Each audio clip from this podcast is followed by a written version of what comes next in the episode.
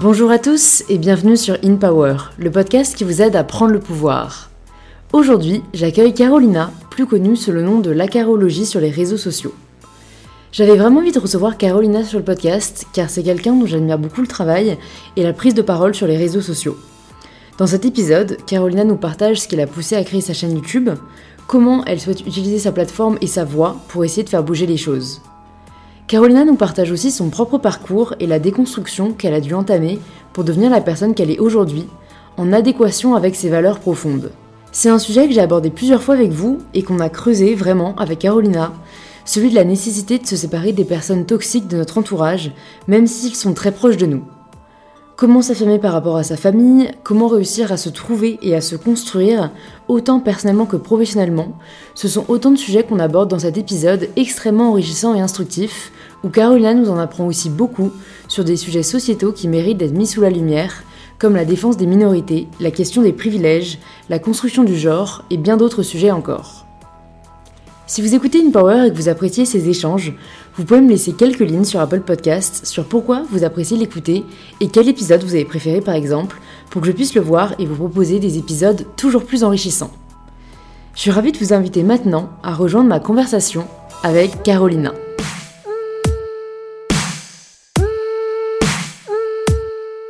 Écoute, bienvenue Carolina. Je suis ravie de t'accueillir sur InPower aujourd'hui. Euh, voilà, je suis, je suis à Genève chez Carolina. Euh, Dans mon petit studio. Ouais, non, attends, c'est un peu plus grand qu'un studio, je trouve, non? Hmm, c'est considéré quand même comme un studio. C'est considéré comme un studio, je suis très nulle dans ces trucs d'immobilier et tout. Euh, voilà. Moi, en gros, c'est une pièce, donc ouais, mais très grande. du coup, pour les personnes qui nous écoutent et qui peut-être ne te connaissent pas encore, ou en tout cas veulent en savoir plus sur toi, est-ce que tu pourrais te présenter de la façon que tu préfères? Alors, euh, comme tu l'as dit, je m'appelle Carolina. J'ai commencé mes vidéos il y a 4 ans. Euh, parce que bah, je regardais beaucoup de gens qui faisaient ce contenu et puis parce que j'avais envie un peu de, faire pareil, mais à ma sauce quoi. Mm. Et euh, en 4 ans, mon travail a énormément évolué et puis ma vie, de manière générale aussi, puisque maintenant je suis aussi à la fac depuis 2 ans. Là, je suis en deuxième année en sociologie à l'université de Genève et franchement, ça me plaît beaucoup et c'est marrant parce que ça se complète un petit peu avec ce que je fais sur ma chaîne du coup. Ouais. Euh, et sinon, ben, je sais pas trop comment me définir, si ce n'est comme une personne qui passe sa vie à se remettre en question, peut-être parfois un peu trop, mm. et qui euh, est constamment euh, dans la, volonté de, de, de, se déconstruire le plus possible, en fait, parce que j'essaye toujours de, de, de, trouver des nouvelles manières de voir les choses et d'appréhender le monde, mm. même si j'ai Enfin, au, bout d'un moment, tu finis par te poser, disons, hein, genre, parce que sinon, tu n'as jamais d'avis sur rien, tu vois. Euh, mais c'est vrai que, que je, suis, je, suis, toujours dans cette optique d'apprendre euh, le plus possible, mm. du plus de points de vue possible au monde, de, les comprendre, mm. et voilà, et d'après me faire mes propres opinions. Et d'où ça vient, tu penses, euh, cette, ouais, cette volonté de te remettre sans cesse en question? Parce que pour moi, c'est limite une difficulté qu'ont beaucoup de personnes. Mm-hmm. Donc, enfin, c'est trop cool, tu vois, que toi, ce soit assez naturel, mais est-ce que c'est toujours quelque chose que tu as eu, euh, ce rapport à la remise en question? Bah écoute, je pense que la naissance de ce mécanisme est pas très joyeuse parce qu'à mon avis, ça vient de mon enfance et de, des difficultés que j'avais avec ma famille. Mm. Euh, parce que j'étais dans un environnement où concrètement, euh, j'avais pas le droit de remettre quoi que ce soit en question. Et ça me faisait beaucoup souffrir. Et je pense que c'est un peu de là que ça m'est venu, le fait de me dire que ben je voulais sortir un peu de ce schéma euh, qui, euh, qui était très restreint et qui étriquait vraiment ma pensée dans le sens où je, me rendais compte qu'en fait c'est comme si j'avais pas vraiment le droit d'avoir un avis propre, de contester l'avis de mes parents notamment ou de juste avoir une autre opinion sur les choses. Et comme, comme avec mes parents on a disons un, écart de valeur assez monumental ben, c'est vrai que, que j'en ai beaucoup souffert de, de ce truc où j'ai pas le droit de, de les remettre en question, disons. Mm. Et donc, euh, après, progressivement dans ma vie euh, en dehors de la famille, j'ai commencé à essayer de toujours euh, voir plus loin, voir plus loin, et d'essayer de, de, voilà, pouvoir m'épanouir dans, dans, cette pensée-là que je pouvais pas avoir chez moi. Ouais. Et maintenant, c'est bon. Genre, disons qu'il y a eu un moment où, pour, finir, le cadre familial, bah, comptait plus trop, dans le sens où, bah, au bout d'un moment, mes parents, ils se sont juste dit bon, ok, il n'y a plus rien à faire, quoi. Elle a ses opinions, on peut pas les changer. Et qui ont commencé à se rendre compte qu'en fait, ben, c'était pas juste que je voulais contredire pour contredire ou Hmm. que euh, j'étais juste en train de L'excuse de la criser. crise d'ado, ouais. Alors que non, et que c'est juste que fondamentalement, on a des valeurs très différentes et une vision des choses qui ne se ressemblent pas. Et ça n'empêche pas de pouvoir avoir des relations euh, quand même entre nous, quoi. Mais euh, je pense que, ouais, je pense que c'est vraiment, ça a commencé à ce moment-là Ouais. parce que c'était c'était assez, euh, assez hardcore, disons. C'est devenu nécessaire pour toi. euh, Bah, c'est presque vital en fait pour moi ouais. d'être dans cette optique de euh, ne pas rester sur les acquis, quoi. Mm, mm. Et est-ce que ça a été difficile pour toi de te construire au final? Parce que je sais que parfois, quand je parle de déconstruction sociale, euh, du fait que moi aussi j'ai dû beaucoup déconstruire ce qu'on m'avait inculqué, les gens me disent qu'ils sont assez perdus, qu'ils savent pas comment faire, par où commencer. Qu'est-ce que tu leur dirais? Bah, c'est assez déroutant, c'est vrai, quand tu commences un peu à casser la coquille euh, des normes sociales, que tu te rends compte qu'en fait, qui t'ont inculqué tes parents, même l'école, les médias, tout ça, bah, que c'est pas forcément euh, ce qu'il y a de plus juste et Mhm. ce qu'il y a de plus euh, authentique, et ben euh, on est confronté à une sorte de montagne gigantesque. À, à, à décroter quoi genre c'est vraiment ça c'est que Faut- au début faut tu- nettoyer, quoi. ouais voilà et puis c'est assez hallucinant parce que il suffit déjà genre si on prend juste euh, disons, une branche du problème, si on parle du sexisme. Moi, j'ai commencé à m'interroger sur le sexisme euh, à travers un travail que j'ai fait à l'école quand j'avais 18 ans.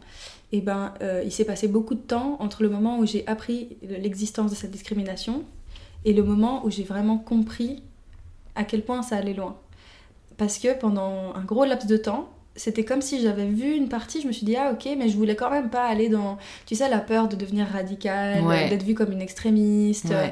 Et de se rendre compte qu'en fait, si tu es d'accord avec cette, nouvelle perception, c'est-à-dire de se dire Ah oui, ok, je découvre l'existence d'une discrimination, je me rends compte que je la subis, je suis pas d'accord avec ça, tiens, je suis entourée de plein de gens qui exercent ça, euh, je suis pas d'accord avec eux, est-ce que je dois m'éloigner d'eux, est-ce que je dois leur en parler, mais du coup je vais passer pour une chieuse, Euh, est-ce que je dois tolérer ça dans ma famille, parce que du coup dans ma famille peut-être qu'ils sont aussi comme ça. Et en fait, ça commence à. euh, Ouais, ça touche un peu tous les domaines de ta vie parce que tu te rends compte que ben jusqu'à ce moment-là, vu que tu n'y as jamais pensé, bah, peut-être que tu n'as jamais fait attention euh, à ces choses. Et puis une fois que tu les vois, eh ben, elles sont présentes partout. Ouais, tu peux plus faire semblant. Et voilà. Et du coup, des fois, on peut être un peu sur la réticence de se dire euh, Ah non, non, non, euh, je ne vais pas plus loin. Et donc d'être. euh, de croire qu'en fait on est déconstruit là-dessus alors que pas du tout, c'est juste que on a vu le point de l'iceberg et on se dit qu'on a tout compris alors qu'en fait si on regarde sous l'eau, et ben là on se rend compte que si on veut vraiment euh, être en cohérence avec notre nouvelle, manière de voir les choses, il faudra impliquer des changements dans la vie de tous les jours. Donc je pense que déjà la première chose, c'est euh, d'être préparé à l'idée que oui, notre entourage peut ne pas forcément suivre ce qu'on pense et que non, les gens sont pas complètement euh, fermés et ignorants, qu'on peut très bien à travers des discussions, de la patience, des expériences, euh, réussir à petit à petit essayer de se mettre d'accord. Par exemple, je sais pas si tu as des amis qui sont ultra homophobes et que tu, tu te déconstruis sur l'homophobie. Ben, Ben- non, parce que c'est vrai que moi j'ai quand même. euh, Je pourrais pas en fait être amie avec des homophobes.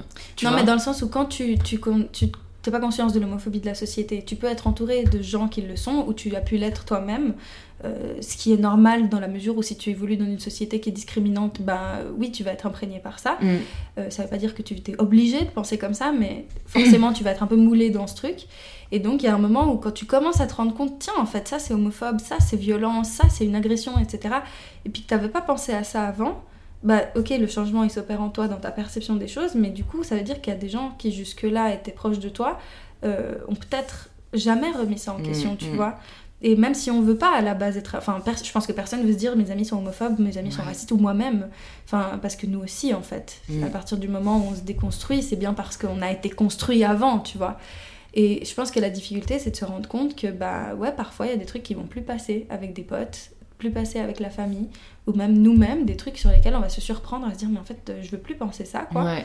Et. euh, Ben, moi c'était plus pour la grossophobie, tu vois, typique. mhm.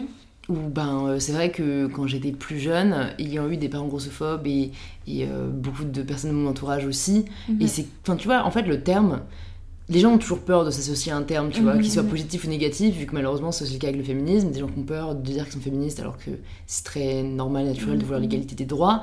Euh, les gens vont se dire mais non je peux être tout grossophobe, mais c'est des personnes qui vont dire putain le gros lard devant, tu vois. Et en fait ça c'est de la grossophobie. Et moi ce que j'ai réalisé comme tu dis c'est que pour moi la discrimination est très banalisée, que ce soit au niveau du sexisme ordinaire, de la grossophobie ordinaire, et c'est là où moi j'essaie vraiment de reprendre les gens. Et tu vois c'est marrant, euh, je crois que je voulais le dire en plus en arrivant mais j'ai oublié.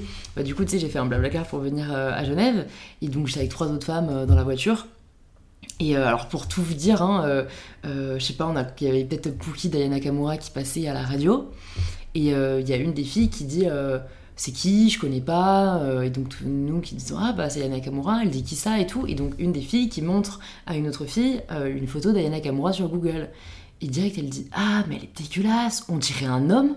Alors, déjà, premier truc qui me dérange beaucoup elle regarde d'autres photos, elle fait putain, mais c'est pas possible, on dirait un trans. Et en fait, j'étais là, waouh, la, la transophobie, tu vois, typique, je pense que c'est quelque chose de très banalisé, très ordinaire. Mmh. Comme si c'était une insulte. Voilà, euh. en fait, vraiment. Et en fait, moi-même, j'étais limite assez fière de moi de me rendre compte qu'aujourd'hui, ça me dérangeait beaucoup. Quand je pense qu'il y a 4 ans, j'aurais rigolé aussi, tu vois. Ouais, bien sûr. De dire putain, grave.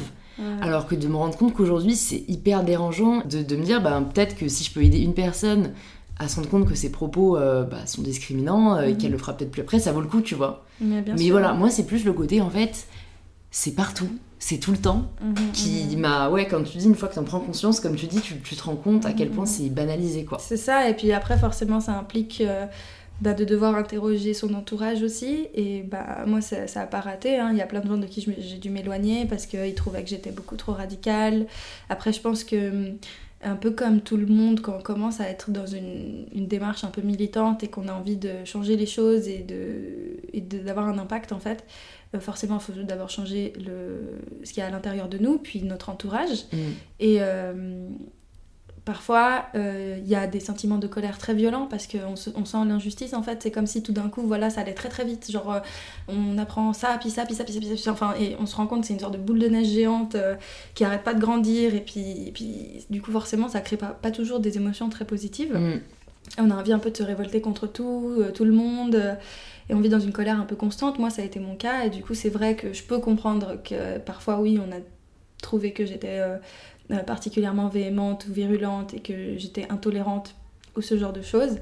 Euh, maintenant, je pense que j'arrive plus à faire la part des choses dans le sens où j'arrive à utiliser cette colère et cette fameuse virulence, entre guillemets, mm. euh, dans les moments où, c'est mérité, disons. Genre, je sais pas, moi, quelqu'un qui va me dire un truc hyper insultant ouvertement, bah, je vais pas, j'ai pas de pitié, quoi. Genre, je, mm. je, vais le reprendre et je vais le remettre à sa place. Et puis, je, j'ai vraiment aucun mal avec ça. Et je peux avoir l'air très très violente ou quoi que ce soit, mais en fait, ce sera jamais plus violent que ce qu'on m'a fait. Ouais.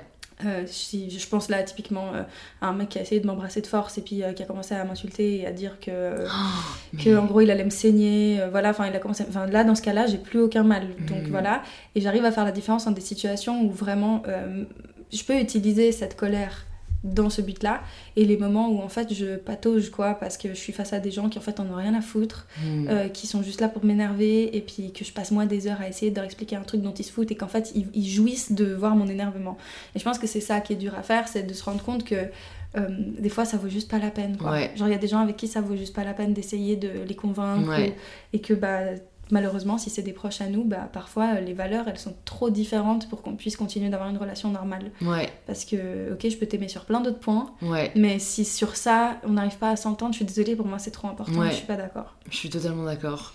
Ouais. Et ça a été difficile pour toi de couper les ponts avec certaines personnes de ta famille, parce qu'on en parlait dans les vidéos qu'on a fait sur YouTube, que je mettrai aussi dans les notes du podcast, mais du coup, t'as as aussi fait le tri dans ton mhm. entourage proche et comme on disait dans la vidéo qu'on a tournée, mhm.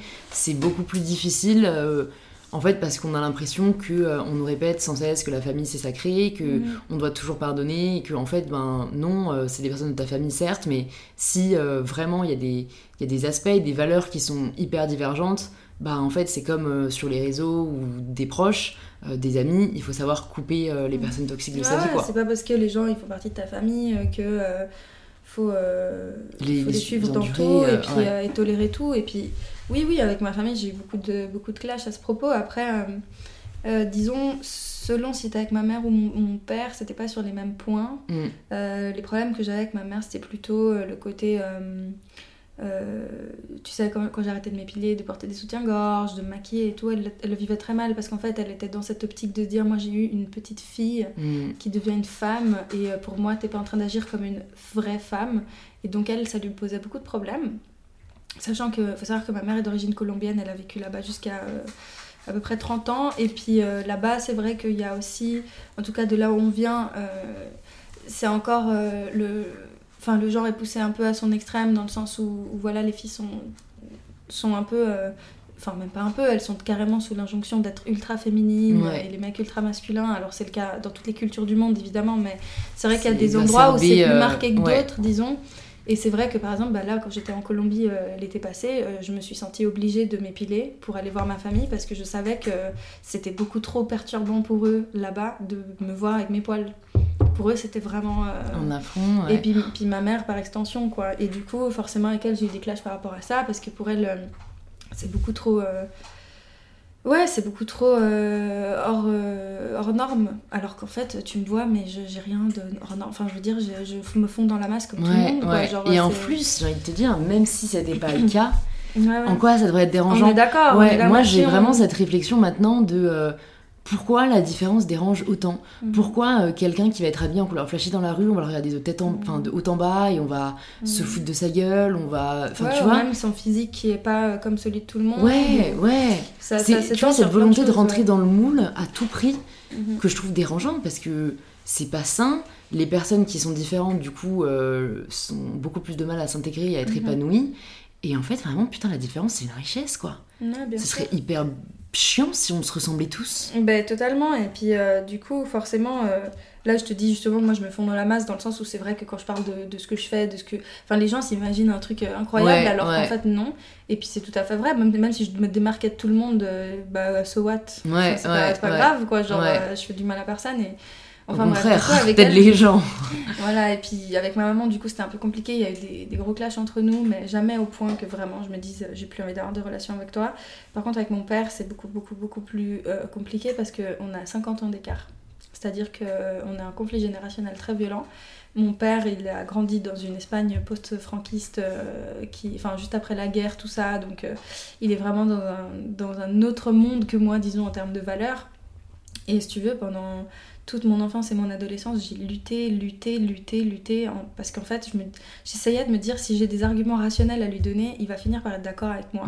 sur, le fait que, sur le fait de de se dire que non, euh, c'est hyper violent de dire ce qu'il dit, que ce soit en termes euh, de euh, couleur de peau, de poids, d'handicap, de sexisme, de tout ce que tu veux en fait. Genre en fait mon père, si tu veux, c'est un peu... alors je l'aime vraiment du plus profond de mon cœur, mais voilà, selon le contexte dans lequel il a évolué, l'âge qu'il a et, et, le statut social qu'il a, ben en fait c'est pas étonnant qu'il ait cette manière de penser.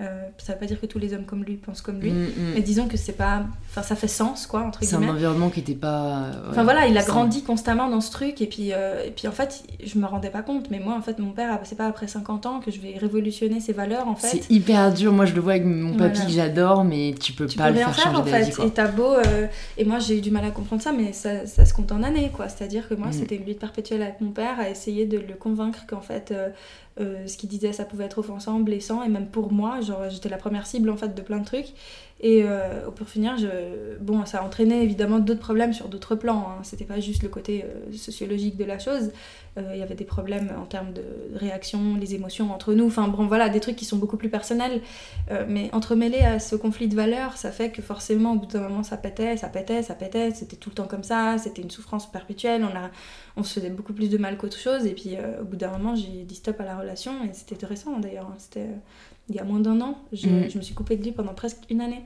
Parce qu'en mm. fait, je supportais plus d'entendre. Euh, d'entendre des trucs comme ça et mm. maintenant on se reparle et ça va mieux mais du coup on sait très bien qu'il y a des sujets qu'on n'aborde pas et que et, lui, lui, je crois qu'avec ça il a compris qu'en fait mes valeurs elles n'étaient pas à remettre en question pour moi dans le sens où ça veut pas dire que je me remets jamais en question comme j'ai dit au début de. Voilà, Ça veut juste dire qu'il y a des trucs sur lesquels je vais pas changer d'avis et que et ça sert plus à rien qu'il essaye de. Lui, enfin, comme moi à l'époque, lui, il essaye de me dire que je mm. devrais un peu. Euh, un peu revoir euh, mes choses. Quoi. Mais tu vois, ça, je trouve ça hyper intéressant en fait. C'est euh, à quel point on peut accepter quelqu'un d'autre qui a des valeurs très opposées aux nôtres, tu vois. C'est que là, on, bah, en fait, on en revient au fait que bah, c'est ton père, donc tu bah, continues, voilà, tu l'aimes. Donc c'est l'amour qui vous lie. Et je crois que c'est un peu le seul schéma en fait où, ben en fait, même des personnes qui ont des valeurs très différentes des nôtres, on va réussir à peut-être avoir un minimum de relations avec mm. par amour, mais mais j'ai envie de dire quand même toutes les autres faut pas se forcer quoi. Mhm. Et même dans ton cas, faut pas se forcer. Genre, si pour toi c'était trop dur d'avoir euh, une relation avec lui, voilà, t'as bien fait de couper et c'est pas parce que c'est ton père que tu devais te forcer.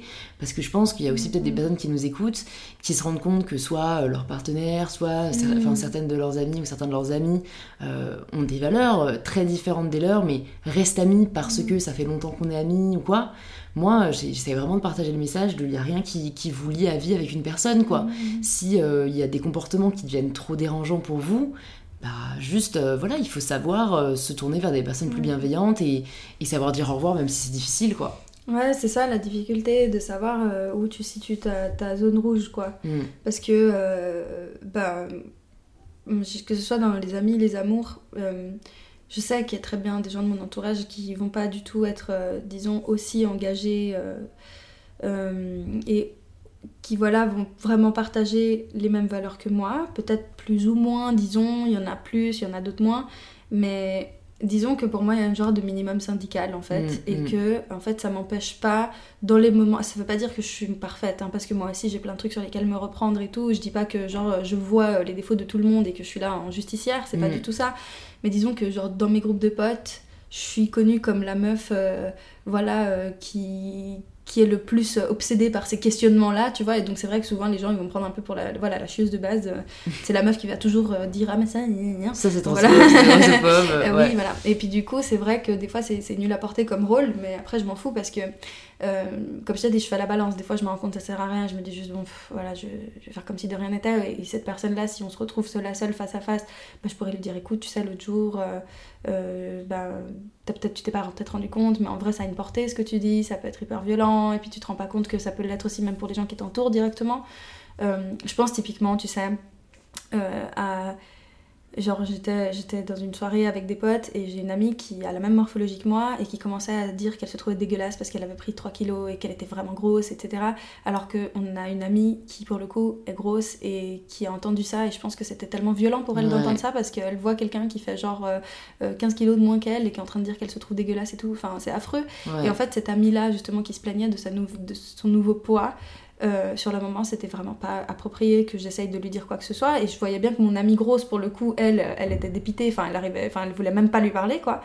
Et j'essayais de lui reparler après coup et de lui dire, tu sais, tu, tu, tu mesures pas la portée de ce que tu dis, quoi. Genre, euh, c'est, tu te rends compte qu'en fait, tu vis en communauté. Genre, t'habites pas tout seul, euh, comme un, ermite à la montagne qui parle à mmh. personne. Enfin, genre, je veux dire, à partir du moment où tu côtoies des gens au quotidien, au travail, dans la famille, dans les amis, peu importe, juste ça fait pas de mal des fois, juste de, tourner cette fois la langue dans sa bouche, quoi. Hmm. et euh, c'est hyper dur de, de, réussir à mettre ça sur la table sans passer pour justement euh, la, la, chieuse de base. Ouais, c'est un peu ce que tu me disais euh, quand tu disais que t'es passé un peu de la réflexion sur l'individu, comment se trouver soi, à la communauté, hmm. comment évoluer dans un tout, parce que là, je trouve que ça se ressent beaucoup dans ce que tu dis, hmm. et je pense que c'est vachement cool comme, comme réalisation et comme, comme combat, parce que c'est vrai qu'on a tellement tendance à penser à soi avant tout. Mhm.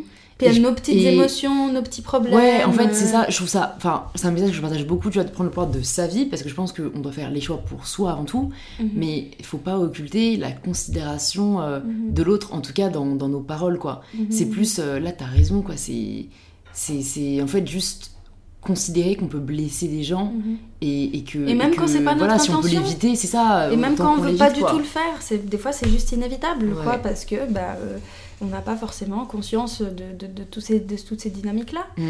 Et du coup, c'est vrai que bah, moi, parfois, il y, a des amis qui sont allés trop loin. Euh, et disons que si, c'était, ces événements étaient arrivés bien avant, je l'aurais sûrement accepté en mode oh, ça me fait chier, mais bon, c'est pas grave.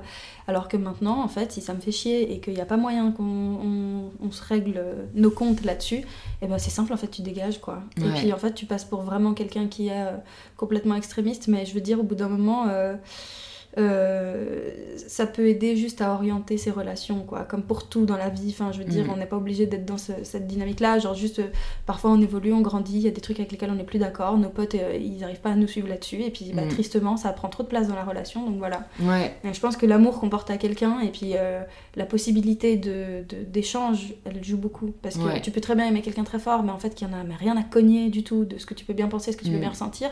Bah, mais si tu l'aimes très fort, peut-être ça collera pas. Alors qu'il y a des gens, peut-être que tu vas moins les aimer, mais euh, tu sais qu'il y a quand même la marge de manœuvre de pouvoir discuter, euh, essayer de prendre le temps pour ça et tout. Mm. Et que même s'ils vont pas être forcément d'accord avec toi tout de suite, bah, d'esprit. Au bout d'un moment, ils finiront par comprendre ton point de vue. Mm. Et là, je parle à nouveau comme si tout le monde devait s'adapter à mes valeurs. C'est pas ça. C'est juste que, euh, disons, sur ces thématiques-là, c'est vrai que bah, dans, dans, dans, mes cercles, bah, voilà, je, fais souvent partie de, de, ces gens-là qu'on considère comme Ah oui, mais bon, toi de toute façon, tu bouffes ça toute la journée.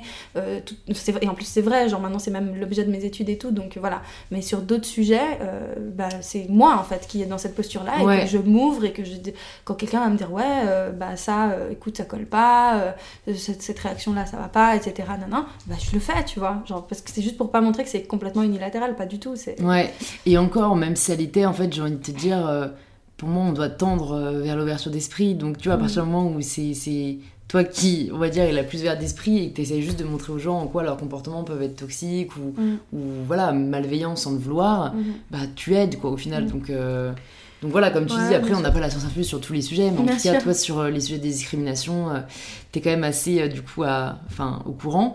Et du coup, ça me, ça me ramène un peu à quand tu m'as dit que tu avais fait deux années sabbatiques après, après ton bac. Mhm. Enfin, d'ailleurs, c'est pas le bac en Suisse. Non, mais c'est un peu l'équivalent, la maturité. Voilà, je cherchais le terme. Mhm. Qu'est-ce qui a fait que, as, que tu voilà, as voulu d'abord prendre du temps pour toi, j'imagine, avant de te lancer dans les études? Est-ce que tu étais un peu perdu? Enfin, Comment ça s'est passé, on va dire, une fois que tu as eu ta maturité ben, En gros, ici, quand tu as la matu, l'avantage, c'est que tu peux euh, prendre tout le temps que tu veux avant d'aller à l'université. Genre, c'est un papier, en gros, euh, si je veux, 10 euh, piges plus tard, je peux y, je peux y aller, quoi. Mm. Donc, c'est vraiment pas, il n'y a pas de délai, de, de, quoi que ce soit. Et c'est l'avantage, c'est que du coup, bah, tu bosses, tu bosses, tu bosses, tu bosses pendant des années, tu as ton petit papier, et puis après, bon, bah voilà, soit tu continues à bosser et être dans cet engrenage, soit tu prends le temps. Et moi, j'étais trop sous pression en fait quand j'étais en cours parce que euh, j'avais vraiment l'impression que mon cerveau il faisait jamais de pause. C'était, mm. j'en avais besoin. Et puis j'ai décidé de faire des années sabbatiques parce qu'en fait, je voulais bosser pour avoir de l'argent et pour partir. Et c'était une période de ma vie où j'allais vraiment pas bien. Euh, à cette époque-là, je fumais beaucoup de joints aussi. Euh, et euh, en fait, pendant ces deux années, euh, c'était plus boulot, défonce, boulot, défonce. Et puis c'était un peu ça que je faisais, quoi. Après, je me consacrais plus à ma chaîne, du coup, forcément. Et c'était cool parce que bah, c'est là où vraiment j'ai pu investir du temps et de l'énergie à faire ça. Et puis, je suis partie à plusieurs reprises et ça m'a fait beaucoup de bien, c'était super cool. Et je suis pas partie avec des gens en particulier ou quoi, c'était vraiment juste moi qui avais envie de, de, de, de, sortir de, de, ma bulle de béton, quoi. Et puis, euh, même si je savais que déjà que de base, euh, à peu près, les choses qui me plaisaient, j'étais quand même pas tout, tout à fait sûre de mm. je voulais aller, je voulais faire de l'art, je me suis inscrite à la haute école d'art et design, je suis allée au rendez-vous, j'allais être prise et au dernier moment j'ai dit que non. j'ai flippé, je sais pas, je me suis pas reconnue en fait dans l'école, j'avais l'impression de rien avoir avec les gens qui étaient là-bas et tout, et euh, alors que j'adore ça. Ouais. C'est quelque chose que tu regrettes ou? Non, je le regrette pas du tout. Je suis très contente d'être là où je suis là. Mais ça me manque quand même de dessiner, d'être dans ce truc très créatif. Donc c'est vrai que c'est un gros vide dans ma vie, ça, par contre. En fait, ça m'intéresse parce que en fait, c'est toujours difficile de savoir. Euh, est-ce que c'est juste, tu t'es rendu compte que c'était pas pour toi, ou est-ce que c'est la peur d'être différente et de pas se reconnaître peut-être dans le schéma euh, des élèves qui y étaient? Qui en fait parfois peut nous bloquer et peut faire qu'on va pas faire ce qu'on a vraiment envie de faire, tu vois. Il y a mhm. toujours bah, un peu cette dualité. Je pense qu'à tort, j'ai beaucoup d'a priori sur cette école et sur les gens qui y étaient parce que j'avais vraiment l'impression d'arriver à rien à voir avec eux. C'est comme si je les, je les glorifiais de fou. Genre, je me disais. Euh, mais ces gens ont trop de talent, ils sont trop, euh, ils sont trop en fait, et moi je suis pas assez, et du coup ça m'a un peu fait ce truc euh, d'imposture, je me suis dit, mais qu'est-ce que... Alors qu'ils étaient chauds, hein, ils m'ont dit, ouais, nous on, est, on est ok quoi pour que tu sois là, faut juste que on fasse un dernier entretien et tout, et moi j'ai j'ai paniqué quoi. Je me suis dit mais en fait euh... je suis pas à la hauteur quoi le syndrome un peu de ouais ouais je crois que je me suis juste sentie pas capable. Et du coup je suis pas allée. Et puis petit à petit j'ai commencé à réfléchir à d'autres options et euh, j'ai découvert euh, ce que c'était la sociologie j'ai remarqué qu'en fait ça rentrait tout à fait dans dans la direction qui me plaît à moi, déjà de base sans aller à l'école, quoi, genre juste mes pensées. Et je me suis dit, bon, bah, tente la socio, et au pire, bah, j'hésitais entre psycho, philo, socio, un peu ces, ces, ces choses-là. Et j'ai quand même essayé la socio et en fait c'est ce qui me plaît le plus. Franchement, mm, j'adore mes mm, études. Je trouve mm. que je suis exactement là où je dois être et je regrette pas du tout. Mais c'est vrai que comme j'ai pas le temps parce que ben voilà maintenant j'essaie de vivre de ma chaîne, je fais mes études à côté, j'ai une vie d'adulte euh, responsable tout ça. Ben euh, j'ai plus vraiment le temps de, créer d'un point de vue artistique disons. Euh, ok je fais mes vidéos et tout mais c'est pas le même processus créatif. Et du coup c'est un gros vide dans ma vie ça. Ouais mais parce que c'est vrai que j'allais te demander ben pourquoi pourquoi tu peins pas quand même? Parce que bah, on n'est pas obligé d'être en école d'art pour, euh, pour faire ce qu'on aime. Mais t'as raison, le temps, c'est tellement. Euh, L'énergie de cerveau aussi. Genre, j'arrive pas à, à, bien répartir l'investissement que j'ai dans les choses. Euh, et du coup, je suis des fois. Parce qu'en vrai, dessiner, ça pourrait juste me vider la tête et puis me faire du bien. Mm. Mais c'est vrai que je me mets beaucoup de pression aussi là-dessus. J'ai envie de faire des trucs bien, finis, euh, voilà, et tout. Et du coup, c'est quand même aussi de l'investissement et j'ai pas cet investissement ni ce temps. Bah, alors, c'est peut-être une idée euh, que, que, que tu liseras pas, mais en fait, je me dis parfois, en tout cas, moi, je suis un peu comme ça. Bah, en fait, par exemple, je vais pas me sentir. Euh, je, vais, je vais me dire que j'ai pas le droit de prendre du temps pour faire un truc que j'aime si, si, si, entre guillemets, c'est pas productif. Tu vois, moi, j'ai un peu ce truc de vouloir mettre mon temps à bon escient. Et du coup, tu vois, je me dis, bah peut-être que si tu avais une série sur ta chaîne ou une chaîne d'art, ben en fait là tu reviendrais parce que tu te dirais, ben en fait, je, dois faire ça. Enfin, parfois, le fait de s'imposer des contraintes mhm, mhm. va faire qu'on va se dégager du temps qu'on ne serait pas dégagé sinon parce que c'est un peu un guilty pleasure. Enfin, si t'es comme moi, on a un peu ce truc où on va dire que bah, on a un message à passer et que c'est plus important de le passer que de s'octroyer du temps pour quelque chose qu'on aime bien faire, tu vois. à part ça, de faire des vidéos dans lesquelles je montre comment je dessine et tout, machin, mais à nouveau, ça rajoute de la difficulté parce que ça, ça me demande du coup de devoir gérer une caméra en plus de gérer euh, les outils que je vais utiliser. Et, ouais, tout, et, et, du coup, j'y trouve plein d'inconvénients et d'un autre côté, je me dis que ça pourrait être super cool, mais c'est vrai que j'ai déjà pensé. Faut que tu t'écoutes, hein, c'est peut-être pas là aujourd'hui, c'est pas le moment, tu vois. De toute façon, je me dis, hein. je, sais que c'est toujours là, ma petite flamme intérieure, elle existe, genre c'est pas je sais que quand je, disons que les circonstances euh, s'atténuent un peu, peut-être que j'ai plus de temps dehors des cours, que ma chaîne fonctionne peut-être un peu mieux, etc. Euh, là, j'aurais sans souci euh, cet élan à nouveau. Mais bon, après, c'est vrai que ça me manque. ouais, ouais, je comprends. Faut pas, faut pas se foutre la pression. Mais, Et quand est-ce que tu t'es dit qu'en fait, YouTube, ça pouvait devenir euh, une carrière pour toi et, que c'était ce que tu voulais faire, enfin voilà, ce, à quoi tu voulais te consacrer mmh, Ben en fait, si tu veux, j'ai travaillé en caisse en tant qu'étudiante, en plus de faire mes vidéos. Les revenus de mes vidéos cumulés aux revenus de la caisse me donnaient une situation euh, genre confortable pour une étudiante et l'opportunité de, de, vivre dans cet appartement avec mon chéri. Mais euh, je savais très bien que je pouvais pas me contenter de mes vidéos parce que moi je vis que euh, grâce aux vues en fait. Ouais, vu que tes vidéos sont jamais monétisées, c'est ça? Alors mes vidéos sont monétisées, mais euh, des fois j'ai des grosses galères parce qu'en fait, si tu veux, souvent mes vidéos vont être démonétisées au départ dès la publication hmm. et quelques jours plus tard, il faut que je demande, enfin voilà, il faut que je demande la vérification manuelle et qu'on accepte et qu'après elles soient monétisées. Mais du coup, entre temps, bah, j'ai perdu, j'ai perdu les vues que je pouvais rémunérer, enfin être rémunérée pour ça. Et c'est pas Heureusement, c'est pas le cas sur toutes mes vidéos. Mais euh, c'est vrai que comme je sais qu'il y a pas mal de thèmes que j'aborde qui sont susceptibles de, tomber dans ce truc, ou même d'être juste démonétisés tout court, mm. genre même après vérification, et eh ben ça me pose problème parce que ben, j'ai pas envie de dépendre d'un revenu qui soit aussi instable. Et euh, en fait, petit à petit, en faisant ma petite vie comme ça, je me suis rendu compte que ben quand même. Euh, si, euh, si j'arrivais à faire des vidéos euh, qui intéressent vraiment les gens et de faire régulièrement, bah, peut-être que j'arrivais à subvenir à... Enfin, en tout cas, d'être dans un mode de survie, disons. Genre, euh, j'ai assez pour payer mon loyer, mes factures, pour payer les courses. Mais du coup, je me suis dit, bah, si j'arrête la caisse, je pourrais avoir justement juste assez pour les trucs de base.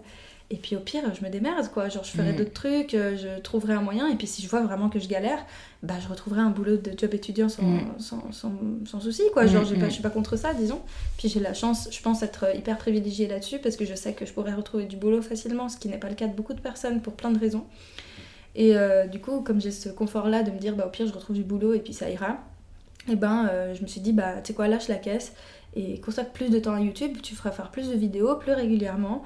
Euh, et puis euh, à côté, tu feras euh, quelques opérations de style aller euh, faire des ateliers, on a fait déjà des tables rondes dans des écoles avec d'autres personnes qui parlent des sujets dont je parle aussi sur ma chaîne et tout. Et voilà, c'est un peu ça aussi des, des compensations, disons, Ouais, euh, ouais. pour aider à, à augmenter un peu mon revenu. Ouais, voilà. mais c'est c'est dingue quand même, je trouve que tes vidéos soient démonétisées euh, alors que tu parles enfin, de sujets où juste tu aides les gens. Enfin, je sais que ça nous est arrivé avec Julie euh, de 12 février. Mhm. Euh, voilà, par exemple, sur les vidéos où je vais parler des complexes, tu vois, ils vont te dire dès le début, attention, cette vidéo n'est pas appropriée pour tous les annonceurs. Et en fait, on se disait vraiment, genre, il y a un problème en fait, c'est-à-dire que des filles qui vont faire des vidéos sur des régimes euh, hyper toxiques, hyper nocifs, ou qui vont faire des booty workouts, ou en fait, euh, enfin, oui, euh, ça peut être perçu comme vulgaire, et du coup, peut-être que ça convient pas à tous les annonceurs. Elles, elles vont être monétisées, il y a pas de souci. Mais, parce Mais que nous, quand on prend. Parce que c'est les annonceurs, c'est Parce que c'est- pour moi, en c'est fait, c'était pour vendre en fait. Genre, du, oui, à mais- partir du fait du contenu où tu vends des trucs, c'est pour ça que ça marche. Mais après, elles vont pas forcément vendre quelque chose euh, si elles parlent de. Non, mais elle pète le business de personne. Putain, c'est triste. C'est ça en le fait, truc en fait. Moi, c'est je pensais que c'était qu'en gros, il te, il te- il te disait que euh, les complexes, non, c'était pas adapté à tous les annonceurs. Parce oui, mais parce que, que, quand tu parles des complexes, tu vas critiquer des marques qui jouent sur les complexes, qui capitalisent dessus, tu vois. Putain. Non, mais c'est ça, Ouais, si tu dis chaud, euh, hein. complexez pas sur votre poids, bah toutes les marques qui visent à, Ouais. à faire que tout le monde maigrisse, euh, bah elles vont se dire bah non, non, enfin, tu vois ce que je veux dire, et c'est pareil pour l'épilation. Imagine que vite euh, fasse une publicité sur mes vidéos et je dis arrêtez de nous épiler, c'est c'est la logique capitaliste tout simplement, c'est juste. très dérangeant. Tu parles d'un truc qui va contre la logique de consommation et puis Mm, ça va pas mm, du tout mm, quoi. mm. Et même des sujets qui sont considérés comme un peu trop politiques, un peu trop, euh, un peu trop ci, un peu trop ça. Enfin, je veux dire, moi j'ai une vidéo sur les poils, c'est Mm. démonétisé, tu sais. C'est incroyable. Alors que je parle de rien euh, de particulier. Et même après vérification manuelle, ils t'ont. Ouais, ma vidéo, euh, un million de vues sur le soutif, qui est la seule vi- vidéo que j'ai à un million de vues, Ouais. elle est démonétisée aussi. Alors que je dis rien du tout de particulier. Genre, je parle juste du fait de pas porter toute la gorge, c'est pas la mer à boire. Ouais, Mais tu vois, on parle de ça, ça va pas. On parle de, de non-consommation aussi. euh, Bon. Donc voilà, c'est ça qui est compliqué, c'est que d'un côté, ouais, c'est complètement con de me faire démonétiser pour des trucs comme ça, mais d'un autre côté, quand on réfléchit à la logique qu'il y a derrière et que qui met l'argent en fait? Bah, c'est des pubs. Mm, mm, Qu'est-ce qu'ils veulent? Bah, que t'achètes des trucs Ouais, et que t'ailles dans leur sens. Et puis si tu vas pas dans leur sens, bah, ils sont pas contents. mm, ouais, très On problématique. peut comprendre qu'ils veuillent pas nous payer du coup. Mais, Ouais, mais du coup, c'est chiant parce que ça oriente forcément la création de contenu. Ouais. Et ça demande. Bah, si, si c'est. Ouais, en fait, ce qui est problématique, c'est après, tu fais en sorte de rentrer dans le moule, alors que c'est un Mhm. peu te faire violence. Et Mhm. j'imagine que toi, c'est pas ton cas, mais malheureusement, ce serait peut-être le cas d'autres créateurs de contenu, quoi. Bah moi j'essaie quand même de diversifier euh, ce que je fais pour pas euh, être constamment un peu sur la sellette, de me dire bon bah si je parle de ça, euh, Mm. je sais que ça va y passer. Mm. J'essaie de faire des trucs où voilà, je sais que, que ça va passer et que ça ira. Et euh, puis des fois j'ai des bonnes surprises, hein. des fois je, je me dis ça ça va être démonétisé et en fait pouf ça marche, donc je suis contente. Et puis d'autres fois je comprends rien du tout, je me dis mais comment c'est possible? Ouais, ouais. Voilà, donc bon, pour l'instant, disons, euh, par rapport au niveau de vie que j'ai, euh, dépenses que j'ai et tout, bah ça va, j'arrive Mm. à, à- à être dans, les, dans le strict minimum, disons, Ouais. mais bon, euh, à terme, j'aimerais euh, être un peu plus stable quoi, dans mes revenus et de Mm. ne pas être paniquée à chaque fin de mois, de me dire euh, est-ce que si. euh, parce que je sais pas, si je tombe malade et que je peux pas produire de vidéos, euh, si Ouais. je suis de mauvaise humeur pendant. Enfin, que ça va pas psychologiquement, peu importe, Mm, mm. bah après, je fais comment? Et, et c'est Voilà. quelque chose auquel tu penses ou est-ce que tu as des pistes de, de choses que tu aimerais mettre en place ou tu préfères voir en fonction et t'écouter quoi, Bah, là pour l'instant je fais un peu avec quoi genre je me dis juste juste essaye de prendre de l'avance tu taffes tu taffes tu taffes et comme ça des t'es t'es un peu sereine là-dessus. Après euh, j'habite quand même avec mon chéri. Je sais que je serai pas complètement euh, laissée à l'abandon si ça marche Mhm. pas. Euh, je sais que j'ai une famille aussi qui pourrait m'aider si jamais. Donc c'est vraiment genre, genre, tout, tout ça est fait de façon réfléchie quoi. C'est pas juste en mode oh là là on va tester et puis si jamais ça marche pas c'est la grosse merde et puis Ouais. genre non ça va tu vois. Mais faut juste euh, faut- je pense qu'il faut juste que ok là la machine elle est lancée et il faut vraiment que j'essaye de la faire marcher marcher marcher marcher. Euh, et je dis pas ça dans le but de faire plein plein plein de thunes ou quoi mais juste j'ai envie que ça marche dans le sens où j'ai envie d'avoir ma crédibilité que les justement les gens me contactent pour faire d'autres activités grâce à ma chaîne, ce qui est déjà le cas. Genre, il y a le DIP, euh, département d'instruction publique, qui m'a déjà payé pour faire des trucs avec eux. Euh, quand je fais des tables rondes dans les écoles, on me paye aussi. Quand je fais des ateliers à l'hôpital pour des jeunes patients euh, euh, qui ont besoin de se changer les, les idées avec un atelier culturel, on va me payer. Donc, tu vois, c'est des trucs comme ça euh, qui font que, bah, en fait, je veux faire marcher ma chaîne parce que je veux que ma chaîne, elle prenne de l'ampleur. et, et qu'on ça te et permet qu'on- de porter ton message encore plus loin en voilà, fait, et, que ça, et que ce soit juste le tremplin pour que d'autres gens me découvrent et se disent tiens, c'est cool, cette fille, elle fait. Si, elle fait ça, on pourrait. Travailler avec elle. Donc, c'est plus ça, en fait. Mm. Donc, euh, Ouais. Et est-ce que du coup tu t'es euh, imposé entre guillemets une routine de travail? Enfin, comment tu t'organises vu que tu es encore étudiante entre bah, tes projets et, tes études? Ben, J'essaie d'être organisée en... Bah, pour les études, juste en essayant de faire les trucs euh, à temps. Quoi. Genre, si j'ai des lectures pour mes cours, j'essaie de les lire. Je, vais dans les... enfin, je vais en classe, je prends des notes, j'essaie d'être vraiment là quoi, pour pas prendre de retard. Euh, maintenant, c'est pas toujours simple parce que bah voilà des fois je peux pas être en cours parce que je fais des trucs pour YouTube à côté et tout. Et donc je prends un peu un peu de retard mais c'est pas dramatique. Euh, en ce qui concerne mes vidéos j'essaie de poster deux fois par semaine. Alors cette semaine j'ai fauté. Alors que ça fait quand même deux mois que je me tiens à ce rythme là mais juste parce que bah voilà genre je me suis mal organisée c'est pas grave. Mais sinon j'arrive à tenir deux vidéos par semaine puis c'est cool parce qu'en fait, le contenu que je fais sur ma chaîne, euh, il est genre un peu inépuisable. Parce qu'en fait, je parle juste de ce qui se passe à un moment donné dans ma vie. c'est trop triste qu'il y a tellement d'inégalités, oui, d'injustice, qu'il y a toujours un truc à dire. Ouais, c'est ça. Genre, déjà, déjà parler de, de, de, sujets sur la société, c'est inépuisable. On peut aborder voilà, 10 000 trucs. Et même si je parle juste de moi, de ma vie, de mes expériences personnelles, de mes émotions, de mes, de mes trucs, bah, en fait, j'ai juste à parler des trucs sur le moment, en fait, des trucs auxquels je suis confrontée. Ouais. Et, euh, du coup, ça c'est cool parce que ça va pas. Parce que du coup, je me mets pas de pression à me dire euh, qu'il faut que je trouve des idées ou quoi. C'est vraiment un peu. Euh, Toujours dans l'intime au final, quoi. Alors j'ai des idées hein, stockées quelque part et tout, mais c'est vrai que voilà, pour ça je me fais pas de soucis. Euh, et après, le... enfin, disons que je fais tout toute seule, donc en fait je profite quand mon chéri il est pas à la maison et que moi j'y suis bah, de filmer le plus possible. Après, je marche beaucoup au feeling, donc il y a des jours où je vais être seule à la maison toute la journée et puis je vais rien tourner parce que j'ai juste la flemme. Ouais. Euh, et puis, euh, puis après, bon, mes vidéos sont assez longues, mais euh, ça veut pas, c'est pas le montage qui dure 15 heures, quoi. Donc ça va très bien, c'est pas parce que moi je fais pas des trucs très, très élaborés. Mm. Et donc a priori, j'arrive à me tenir à ce rythme et ça se passe bien. Après, j'ai pas de. J'ai pas de procédé en particulier, quoi. Genre, je fais mm. la Enfin, je pense que ma manière de faire en 4 ans, forcément, elle a changé, mais elle se ressemble beaucoup quand même. Ouais. Alors, c'est toujours ce côté euh, allumer la caméra, raconter, raconter des trucs. Et qu'est-ce qui t'a donné envie euh, d'allumer la caméra il y a 4 ans euh? alors ma toute première vidéo qui est plus disponible sur ma chaîne, c'était une réaction par rapport à un tag qui s'appelle Ce que je pense des youtubeuses. Ouais. Et c'était un tag, je me souviens, qui est... Alors mais ça m'a tellement saoulée parce que en fait je voyais... Bah, déjà il y avait presque des meufs qui faisaient ce tag et qui euh, il y avait des questions mm. qui demandaient des trucs un peu cool genre qu'est-ce que tu penses de, des youtubeuses comme ci comme ça laquelle te, plaît le plus laquelle est plus forte en make-up laquelle est plus ci laquelle est plus ça et il y avait d'autres questions c'était laquelle t'agace euh, laquelle fait du contenu qui te paraît nul des trucs dans le genre tu vois ouais. et en fait je voyais plein de meufs sous prétexte de vouloir parler euh, honnêtement et de dire la vérité et d'être mm. cash bah, qui se permettaient d'être absolument affreuses dans leurs propos euh, parce qu'elle taclait des gens euh, sur l'image en fait qu'ils donnent sur internet, même pas sur un truc très élaboré. C'était vraiment, je, ça peut la cour d'école en mode ah t'as vu elle, elle est comme ci, elle est comme ça, et puis elle je l'aime pas pour ci, pour mhm. ça. Et en fait ça, j'aimais pas du tout en fait ce truc de de, de, de meufs qui critiquent des meufs et qui après bon, enfin je veux dire c'est pas ça part pas d'elle, hein, genre euh, quand on intériorise le sexisme et tout, c'est, on est aussi victime hein, de perpétuer la haine entre femmes et tout parce que nous-mêmes on le subit en fait, donc on, le transmet. Mais du coup, moi ça me dérangeait beaucoup en fait de voir ça, de voir euh, ouais, des, des, meufs se tacler sur la gueule quoi, sur des trucs. Euh, ouais, et puis sur des trucs qui avaient vraiment. Moi, moi je trouvais que c'était même pas des, des critiques euh, pertinentes, c'était vraiment des trucs sur l'apparence, le, le, timbre de voix, les. Le contenu, enfin, moi je trouvais que c'était vraiment gratuit quoi.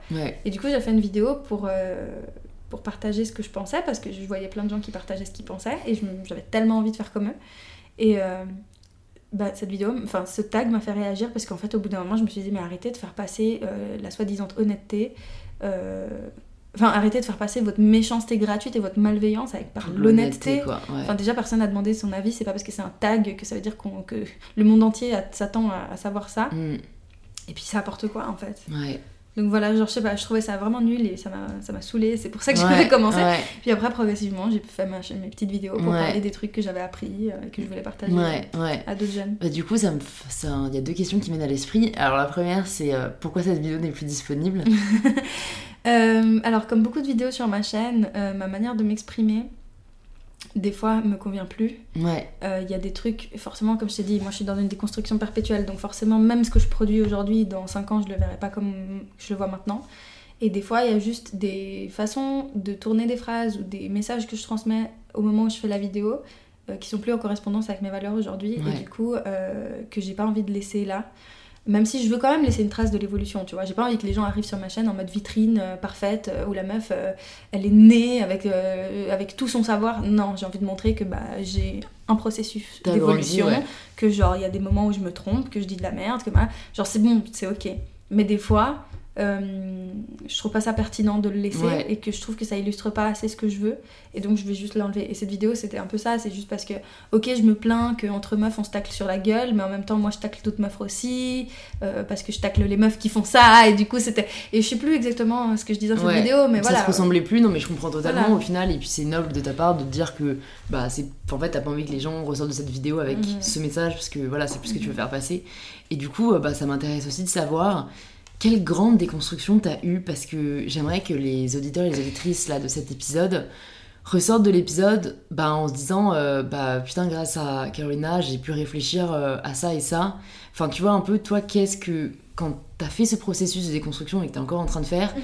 quels ont on va dire été les plus grands euh, wow moments où tu t'es dit putain mais ça j'aimerais vraiment mhm. que les gens se rendent compte quoi que, que... pourquoi est-ce que je m'en suis pas rendu compte avant on va dire? Bah je pense que la notion de privilège, mm. c'est hyper important parce qu'en fait, si tu veux, pendant longtemps, euh, justement, voilà, je creusais un peu ces questions-là et tout, mais je voulais pas admettre le fait que j'avais des privilèges et que, mm. bah, en fait, euh, socialement, la position que j'occupais, elle était hyper euh, mieux placée mm. quoi, que pour d'autres personnes et que forcément ça impliquait que moi aussi j'ai euh, des comportements discriminants envers d'autres gens et c'était très dur de réaliser ça parce que je voulais pas voir le... Enfin, tu sais, c'est le fait de se dire, ah ok, la société est faite comme ça, tout le monde est concerné, sauf moi. Mm. genre tu veux pas admettre que moi aussi, genre, bah forcément, j'ai des trucs à remettre en question. Je pense que le fait de, se rendre compte de ce que ça veut dire avoir des privilèges et de se rendre compte qu'il y a plein de caractéristiques sociales sur lesquelles on peut essayer de voir si on a des privilèges ou pas, euh, et que ça va, oui, honnêtement influencer plein de choses dans notre manière de réagir au monde, nos relations avec les gens et aussi nos opportunités. Parce qu'en fait, si tu veux, pendant longtemps, euh, notamment parce que je suis rentrée dans le monde de YouTube par la voie du développement personnel, mais j'étais hyper jeune, du coup j'avais pas conscience de toutes ces choses.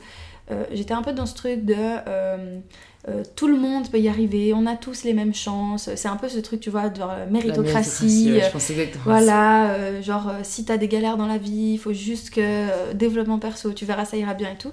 Et en fait, genre, j'avais pas conscience de l'idée de se dire que bah il y a des gens qui sont dans des situations de précarité, il y a des gens qui vivent des situations de racisme, il y a des mhm. gens qui vivent des situations de violence médicale parce qu'ils sont handicapés ou malades chroniques, etc. Donc, et en fait, ça, je voulais pas le voir parce que je, en fait, je voyais, je, parlais à des gens qui me ressemblaient. Enfin, dans ma tête, j'avais l'impression que les gens c'était moi en fait. Ouais, que le monde te ressemblait quoi. Et en fait, la notion de privilège, le fait de réaliser ça, ça m'a aidé à me dire, mais en fait, si moi je suis capable de dire un truc pareil, ne serait-ce que si moi j'ai le temps et l'énergie dans ma vie de me pencher sur le développement personnel, c'est déjà un privilège. Je veux dire, il y a des gens euh, de par la position qu'ils occupent dans la société, c'est juste pas possible pour eux, au moment M, d'ouvrir un livre de développement perso et de se dire comment je peux faire pour gérer la vie que j'ai maintenant. Genre, c'est hmm. juste, en fait, le changement doit s'opérer ailleurs. Alors, certes, c'est super cool et je dis pas que le développement personnel c'est nul, bien au contraire, je suis une grande consommatrice aussi euh, de, de, contenu à ce sujet, mais juste, il faut remettre des fois les trucs dans la réalité et à leur place et de se rendre compte que juste, des fois, les gens ça, ça sert à rien de leur dire foutez-vous un coup de pied au cul, euh, sortez-vous les doigts. Euh. Mm. Non, en fait, genre juste au bout d'un moment, c'est pas là qu'il faut attaquer le problème. Et c'est des trucs qui sont plus de l'ordre de l'institution, du système, euh, du monde du travail, du logement, etc.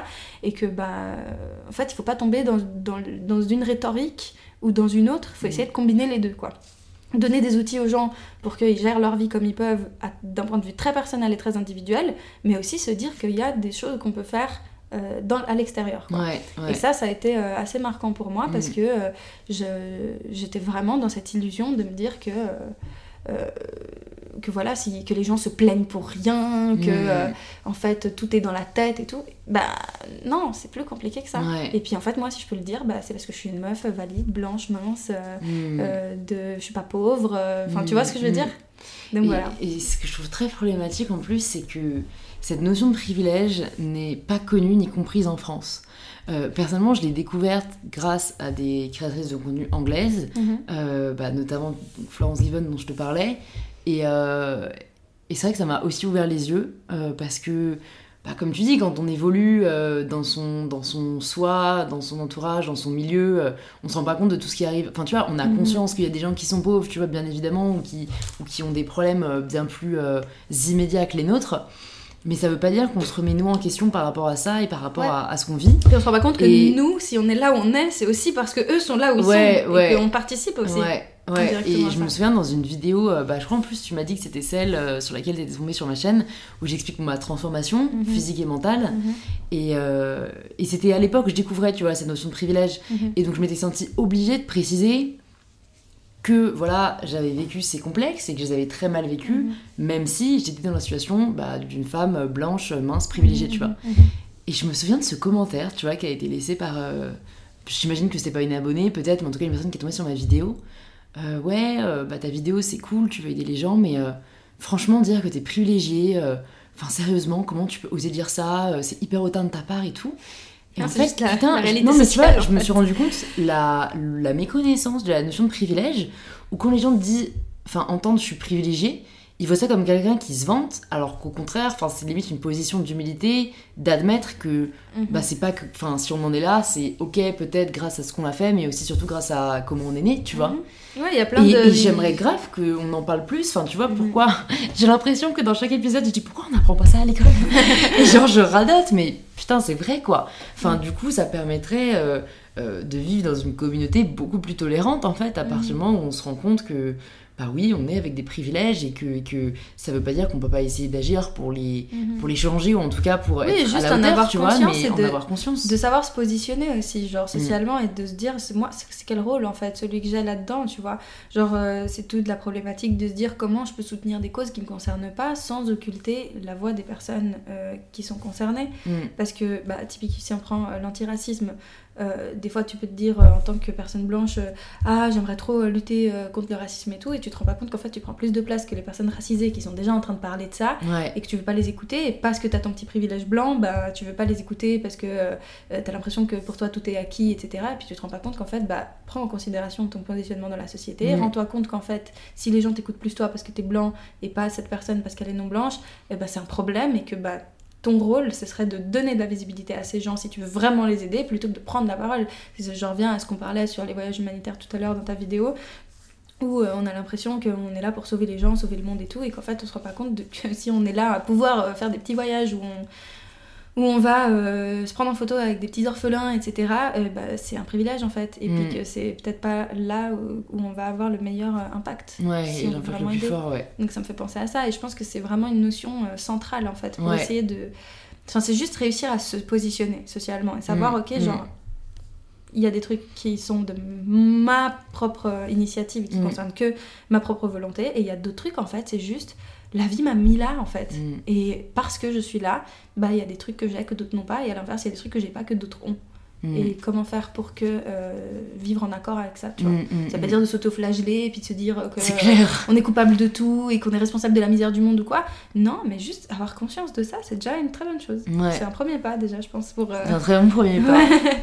Euh, et, du coup, je me demande, bah, peut-être pour les personnes qui veulent faire un second pas, où est-ce que tu les redirigerais? Ou en tout cas toi qu'est-ce que tu as fait justement pour essayer d'aller plus loin une fois que tu en as eu conscience? Tu vois, est-ce que c'est lire des livres? Est-ce que c'est euh, creuser le sujet Est-ce que c'est, bah. tu vois, agir euh, ben, par le biais de d'associations Enfin, bah, il n'y a, pas une seule voie, mais... Il y a tout ça, déjà.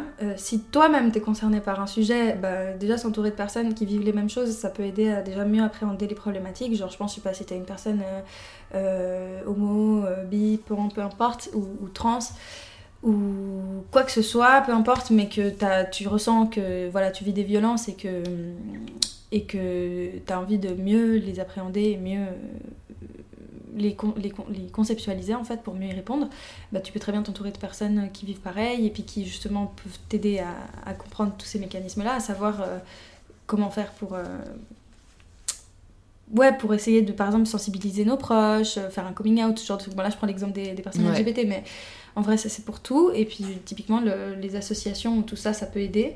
Euh, maintenant, moi personnellement, c'est juste en suivant des personnes qui créent ce contenu, notamment des personnes concernées par les problématiques. Après, ça veut pas dire que euh, toutes les personnes racisées sont conscientes de, des systèmes raciaux, enfin des systèmes discriminatoires euh, par rapport à l'ethnie. ça veut pas dire que toutes les personnes grosses ont conscience de ce que c'est la grossophobie, ça veut pas dire que toutes les femmes ont conscience du sexisme, c'est complètement faux, c'est pas vrai parce qu'on intériorise aussi beaucoup ces violences-là. Mais ça veut juste dire que les personnes qui ont conscience de ces mécanismes sociaux et qui sont concernées par ces mécanismes, eh ben franchement, elles ont vachement de trucs à nous apprendre, mm. énormément de trucs à nous apprendre, et, et même les gens qui sont pas forcément euh, euh, au courant de toutes ces, de toutes ces dynamiques sociales, euh, eh ben juste à travers leur récit d'expérience, on peut beaucoup apprendre en fait. Même si, par exemple, je sais pas, ma mère, elle, elle a intériorisé beaucoup de misogynie, et pourtant quand elle raconte son histoire, on peut apprendre quand même pas mal de trucs de son histoire, même si elle-même va trouver qu'il y a plein de trucs qui sont normaux, qui lui sont mm, arrivés alors que non. Donc euh, c'est d'autant plus euh, fort quand tu as une personne qui a déjà cette conscience-là et qui arrive à en plus de ça décortiquer tout ce qu'il y a derrière. Et euh, moi c'est vraiment comme ça que j'ai... Bah, typiquement je pense qu'un des plus... Enfin un des, des, pans sur lesquels j'ai le plus appris c'est tout ce qui concerne les discriminations faites aux personnes handicapées et malades chroniques. Parce que même moi pendant longtemps j'ai l'impression que c'était inexistant dans ma vie tout simplement. Genre je, je, je, je pensais même pas à l'existence de ce genre de choses en fait. Et j'étais même pas au courant que ça existait, ce genre de discrimination. Et en fait, c'est en suivant des personnes, euh, je pense notamment à Vivre avec, mm. euh, qui, euh, en fait, c'est une personne qui a une chaîne YouTube de, sur laquelle elle parle de, du syndrome d'Ehlers dans l'os et maintenant de transidentité aussi. et en fait, cette personne, quand j'ai commencé à la suivre, mais j'ai découvert mais un truc. Mm. J'étais là, mais waouh. Je j'aurais jamais vu ça quoi genre euh, ou, je l'aurais vu si quelqu'un de mon entourage avait été concerné mais alors quand tu vois hmm. et, euh, et, petit à petit bah, j'ai vu d'autres personnes aussi qui parlaient de maladies chroniques de handicap etc et de validisme du coup euh, qui est la discrimination faite à l'encontre de ces personnes là et j'étais là mais mais waouh hmm. Waouh Juste en suivant ce que ces personnes disaient, leur vie, leur quotidien. Et typiquement, à l'époque, j'avais Twitter, alors maintenant, j'ai plus Twitter, mais à l'époque, je suivais aussi au quotidien des personnes qui parlaient de leurs problématiques et je trouvais ça hyper important d'avoir ce point de vue-là. Alors hmm. maintenant, je me suis éloignée de cette manière de, déconstruire parce que je pense que c'est un bon début, entre guillemets. Et euh, du coup, bon, maintenant, vu que je suis à la fac et que euh, j'étudie aussi ça d'un point de vue académique, bah, l'approche est différente, on a accès à d'autres euh, informations, à, une autre envergure, une autre échelle, etc. Et ça se complète bien, je trouve. Mais c'est vrai que je pense qu'un bon début, c'est déjà de juste s'interroger auprès des personnes déjà qui en parlent déjà, en fait. Et ça, il euh, y en a plein qui le font, et heureusement, et de plus en plus en fait. Tu peux ouais. trouver, sur toutes les problématiques qui existent au monde, tu peux trouver des gens s'exprimer là-dessus, et c'est super cool. Et je pense que c'est vraiment. Euh, enfin, juste, pour une fois, mettre son petit ego de côté et se dire, ok, je vais apprendre en fait. Et je vais apprendre de la part de personnes qui savent de quoi elles parlent. Mais c'est en fait, ça apprend à se mettre à la place de l'autre au final. Hein. Mhm. Et est-ce que tu aurais quelques chaînes comme ça à nous conseiller Donc, d'abord, la chaîne Vivre avec. Alors, j'ai parlé, j'ai parlé, j'ai parlé de la chaîne Vivre avec, mais il y a aussi. Alors, alors ça dépend parce qu'il y aurait sur plein, plein, plein de sujets en vrai. Mais là, si on reste sur les thèmes de, de la maladie et du handicap, il y a une chaîne qui s'appelle Parmi les récits, euh, qui parle euh, notamment de, aussi de, de, de maladies mentales et euh, de psychophobie, tout ça. Il y a Marina Morello, qui est une jeune femme en fauteuil qui parle aussi de sa maladie. Elle a la maladie, je sais pas le nom exact, mais c'est la maladie des os de verre. Mm. Du coup, elle parle de ça aussi. Il euh, y a, enfin, pour d'autres sujets tels que par exemple la transidentité, on a euh, la goupille que j'ai mm. interviewé sur ma chaîne, qui, c'est la vidéo s'appelle Dans la tête d'Elina. Euh, on a, on a Adrienne, comment? Je crois que c'est Adrienne de la Vega qui parle aussi de transidentité. Alors je sais pas s'il continue ses vidéos. Mm. on a Laura Badler, on a, enfin il y a plein de gens, en vrai j'en ai mm. plein comme ça, faut juste je pense que le meilleur moyen, c'est juste d'aller sur mon Instagram et de regarder les gens que je partage. Parce que je partage tout le temps du contenu de, de, de voilà, d'autres personnes qui font d'autres choses. Et puis, euh, ou même, des fois, dans certaines vidéos, je partage aussi ça. Ouais, et je crois même dans les abonnements euh, YouTube. Je crois que j'avais ouais, euh, tu abonné et il y avait beaucoup de personnes engagées. Et puis, par exemple, là, je pense, pour les questions sur l'afroféminisme, il y a une chaîne qui s'appelle K-Hole et Snapshots, qui est hyper cool, que je trouve super intéressante.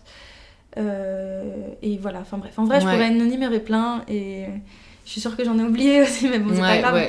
mais voilà, il y en a vraiment. déjà tout cela dans les notes du podcast. Il y a une question que j'ai vraiment envie de te poser, tu vois, euh, qui est très naïve, mais qui, je me pose vraiment la question c'est est-ce que tu arrives à ne pas être déprimé face à ben, l'immensité des inégalités, l'immensité des discriminations Tu vois, cette position de mais c'est trop, tu vois. Mm.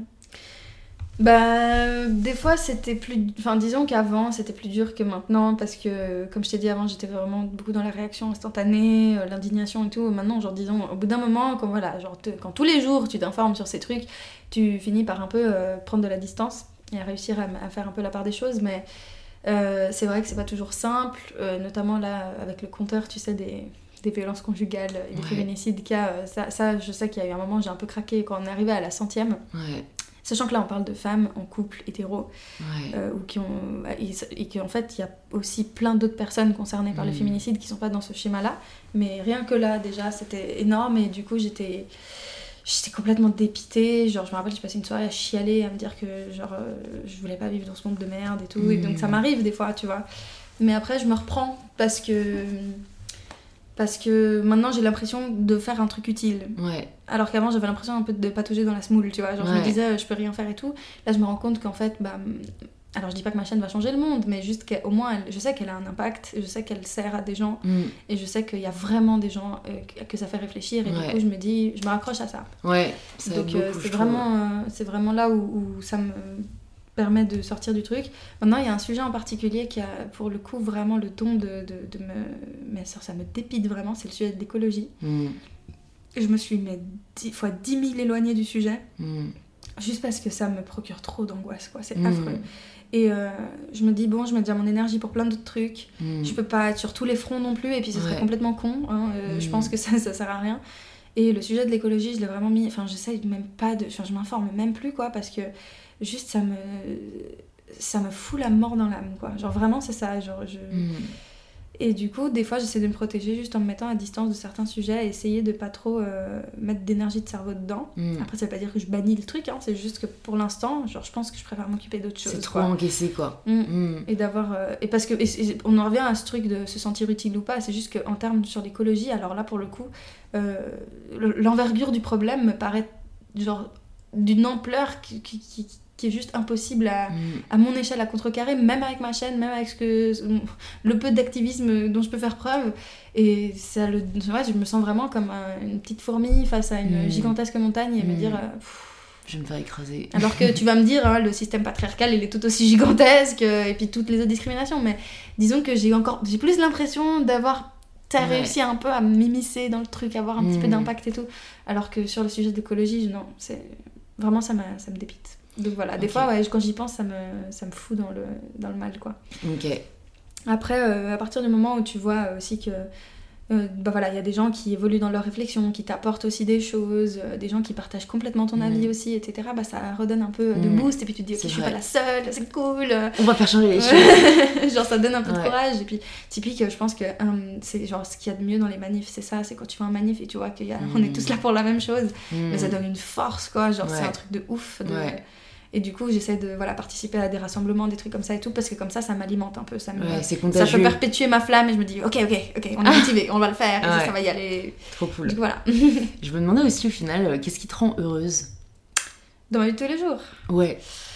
Qu'est-ce qui me rend heureuse? Euh, Je pense qu'un des trucs qui me rend le plus heureuse au monde, c'est de pouvoir vivre une vie euh, dans laquelle j'arrive à suivre mes valeurs. Mm. Et euh, même si je le fais pas forcément à la lettre, hein, genre je dis pas que je suis un être parfait, il y a plein de trucs que je fais euh,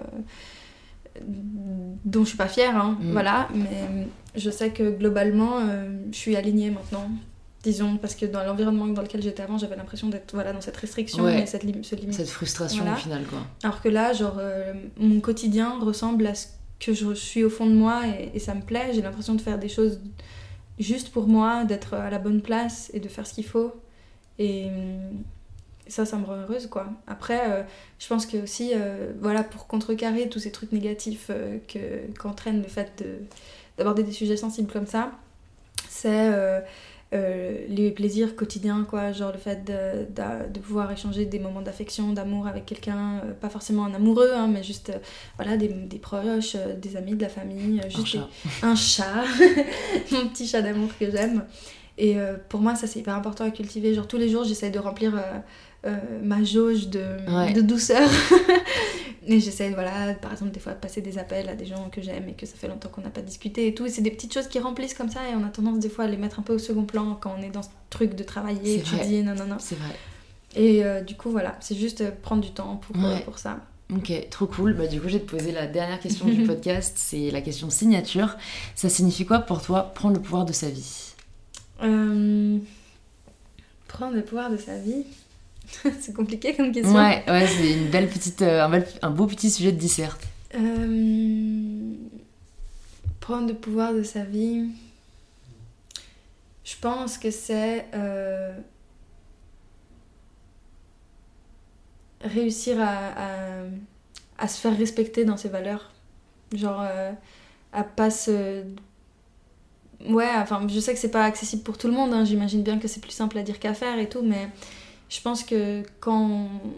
Voilà, on sent ce truc au fond de nous, on sait qu'est-ce on a notre notion du juste, du, du bon ou du vrai, euh, et que déjà on arrive à prendre conscience de ça et à, quoi ça ressemble, et euh, de se faire respecter en fait. Je pense mm. que c'est ça, juste de, de de pas se dire de vivre toujours en fonction de la vie de quelqu'un d'autre, de, de, de, mon père, ma mère, mon frère, mes amis, euh, mon mec pense comme ça ou quoi. Genre de juste réussir à, à suivre ce que nous, on trouve être pertinent quoi. Mm, et je pense mm. que c'est vraiment ça qui est important et je pense que c'est là où moi j'ai pris le pouvoir de ma vie. Mm, c'est au moment où je me suis dit mais en fait non, je pense ça, mes valeurs c'est ça et je vais les suivre et ma vie va ressembler à ça.